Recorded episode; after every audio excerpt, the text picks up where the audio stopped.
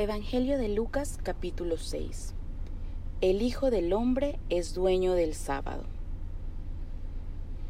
Un sábado Jesús atravesaba unos sembrados y sus discípulos cortaban espigas, las desganaban en las manos y se comían el grano.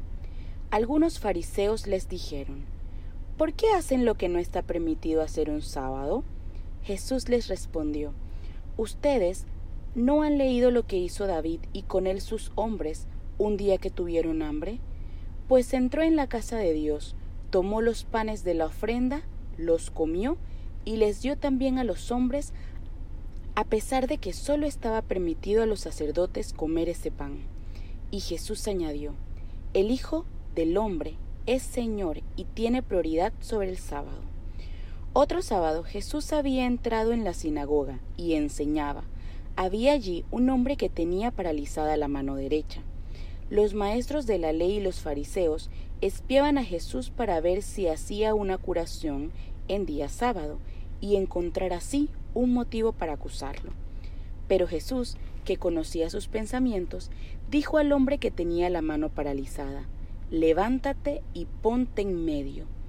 Él se levantó y permaneció de pie. Entonces Jesús le dijo, a ustedes les pregunto, ¿qué permite hacer la ley en día sábado? ¿Hacer el bien o hacer daño? ¿Salvar una vida o destruirla? Pasando entonces su mirada sobre todos ellos, dijo al hombre, Extiende tu mano. Lo hizo, y su mano quedó sanada. Pero ellos se llenaron de rabia y comenzaron a discutir entre sí qué podían hacer contra Jesús. Jesús elige a los doce. En aquellos días se fue a orar a un cerro y pasó toda la noche en oración con Dios. Al llegar el día, llamó a sus discípulos y escogió a doce de ellos, a los que llamó apóstoles. Simón, al que le dio el nombre de Pedro, y su hermano Andrés. Santiago, Juan, Felipe, Bartolomé, Mateo, Tomás, Santiago, hijo de Alfeo, Simón apodado Celote, Judas, el hermano de Santiago, y Judas Iscariote, que fue el traidor. El discurso del monte. Jesús bajó con ellos y se detuvo en un lugar llano. Había allí un numeroso grupo de discípulos suyos y una cantidad de gente procedente de toda Judea y de Jerusalén, y también de la costa de Tiro y de Sidón habían venido para oírlo y para que los sanara de sus enfermedades. También los atormentados por espíritus malos recibían curación. Por eso, cada cual trataba de tocarlo, porque de él salía una fuerza que los sanaba a todos. Él entonces dirigió la mirada a los discípulos y les dijo, Felices ustedes los pobres, porque de ustedes es el reino de los cielos. Felices ustedes los que ahora tienen hambre, porque serán saciados.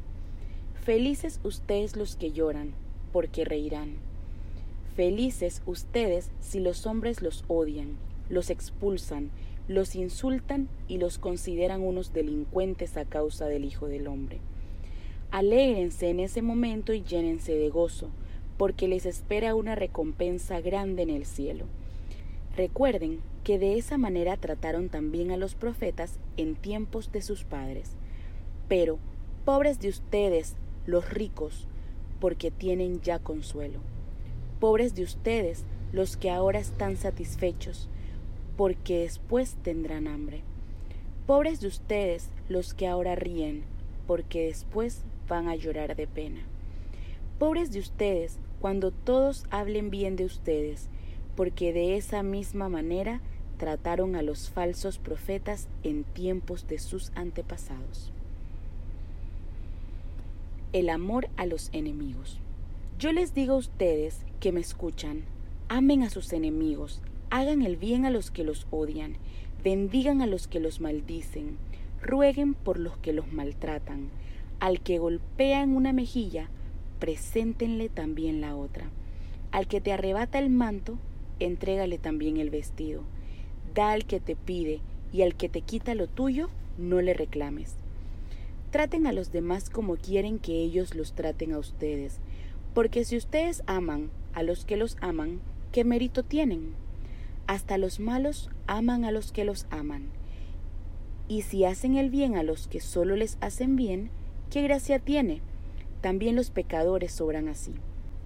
Y si prestan algo a los que les pueden retribuir, ¿qué gracia tiene?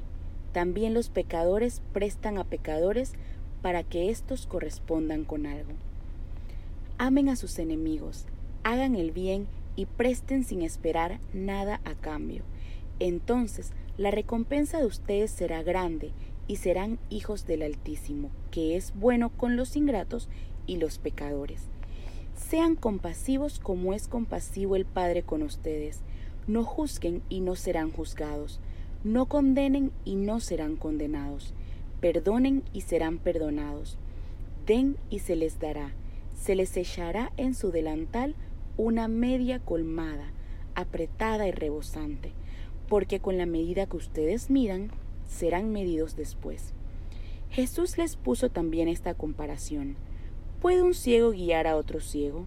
Ciertamente ambos caerán en algún momento un hoyo.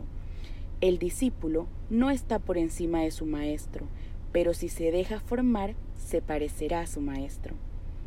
¿Y por qué te fijas en la pelusa que tiene tu hermano en el ojo si no eres consciente de la viga que tienes en el tuyo?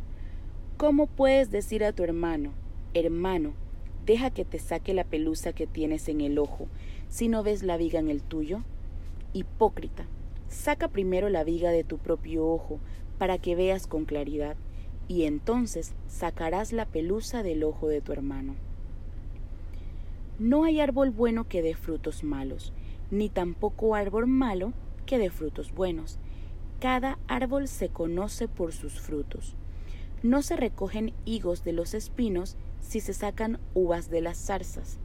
Así, el hombre bueno saca cosas buenas del tesoro que tiene en su corazón, mientras que el malo, de su fondo malo, saca cosas malas. La boca habla de lo que está lleno el corazón. ¿Por qué me llaman Señor, Señor y no hacen lo que digo? Les voy a decir a quién se parece el que viene a mí y escucha mi palabra y las practica. Se parece a un hombre que construyó una casa, cavó profundamente y puso los cimientos sobre la roca. Vino una inundación y la corriente se precipitó sobre la casa, pero no pudo removerla porque estaba bien construida. Por el contrario, el que escucha, pero no pone en práctica, se parece a un hombre que construyó su casa sobre la tierra, sin cimientos.